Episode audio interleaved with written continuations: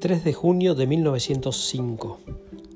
Imagina un mundo en que la gente vive solo un día, o el ritmo de los latidos del corazón y de la respiración se acelera hasta que una vida entera se comprime en una revolución de la Tierra sobre su eje, o bien la rotación de la Tierra se hace tan lenta que una vuelta completa ocupa toda una vida humana.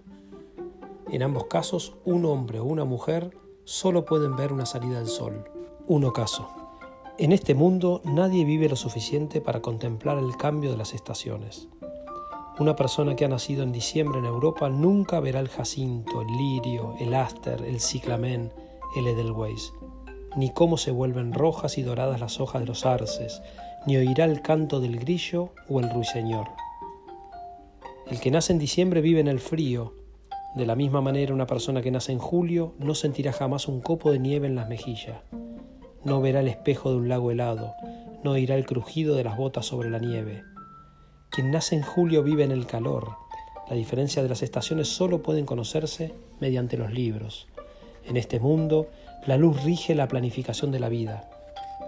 Quien nace al atardecer pasa la primera mitad de la vida de noche, aprende oficios domésticos como la relojería o el arte de tejer, lee mucho, se convierte en un intelectual, come demasiado, teme la vasta oscuridad exterior, cultiva las sombras. Los que nacen a la salida del sol se dedican a ocupaciones propias del exterior como albañilería o agricultura, están en buena forma física, evitan los libros y los proyectos mentales y confiados y tostados por el sol, nada temen. Todos los nacidos al alba como el atardecer se agitan cuando cambia la luz. Cuando llega la mañana, los que nacieron al poniente se sienten abrumados por la súbita visión de los árboles, océanos y montañas, y enseguecidos por la luz del día, vuelven a su casa, cierran las ventanas y pasan el resto de su vida en la penumbra.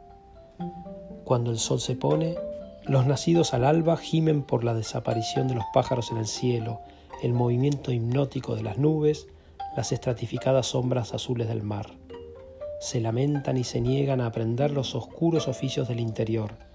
Se acuestan en el suelo, miran hacia arriba y tratan de ver lo que antes veían. En este mundo en que una vida humana solo abarca un día, la gente acecha el tiempo como los gatos tratan de oír un sonido en el desván, porque no hay tiempo que perder. El nacimiento, la escuela, los amores, el matrimonio, la profesión, la ancianidad deben acomodarse en un solo trayecto del sol, una modulación de la luz. Cuando se encuentran en la calle, se llevan la mano al sombrero y siguen su camino deprisa. Si se encuentran en una casa, cada uno se interesa cortésmente por el estado de salud del otro y luego se ocupa de sus propios asuntos. Si se reúnen en los cafés, estudian nerviosamente el desplazamiento de las sombras y se marchan muy pronto. El tiempo es demasiado precioso. Una vida es un momento de una estación. Una vida es una sola nevada, una vida es un día de otoño, una vida es el canto delicado y fugaz de la sombra de una puerta que se cierra, una vida es un breve movimiento de los brazos y las piernas. Cuando llega la vejez, ya sea de día o en la oscuridad, descubren que no conocen a nadie. No ha habido tiempo. Los padres han muerto a mediodía o medianoche. Los hermanos se han marchado a ciudades lejanas para aprovechar alguna oportunidad pasajera. Los amigos han cambiado al cambiar el ángulo de la luz del sol. Las casas, las ciudades, las ocupaciones, los amores están concebidos para una vida enmarcada en un solo día. Un anciano no conoce a nadie, habla con otros pero no los conoce. Su vida es un mosaico de fragmentos de conversación olvidados por fragmentos de personas. Su vida se divide en apresurados episodios que pocos han visto.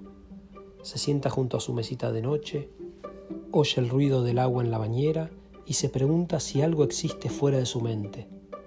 ¿Sucedió realmente ese abrazo de su madre? ¿Existió verdaderamente esa alegre rivalidad con su compañero de escuela? ¿Existió alguna vez esa primera excitación al hacer el amor? ¿Existió su amante? ¿Dónde están?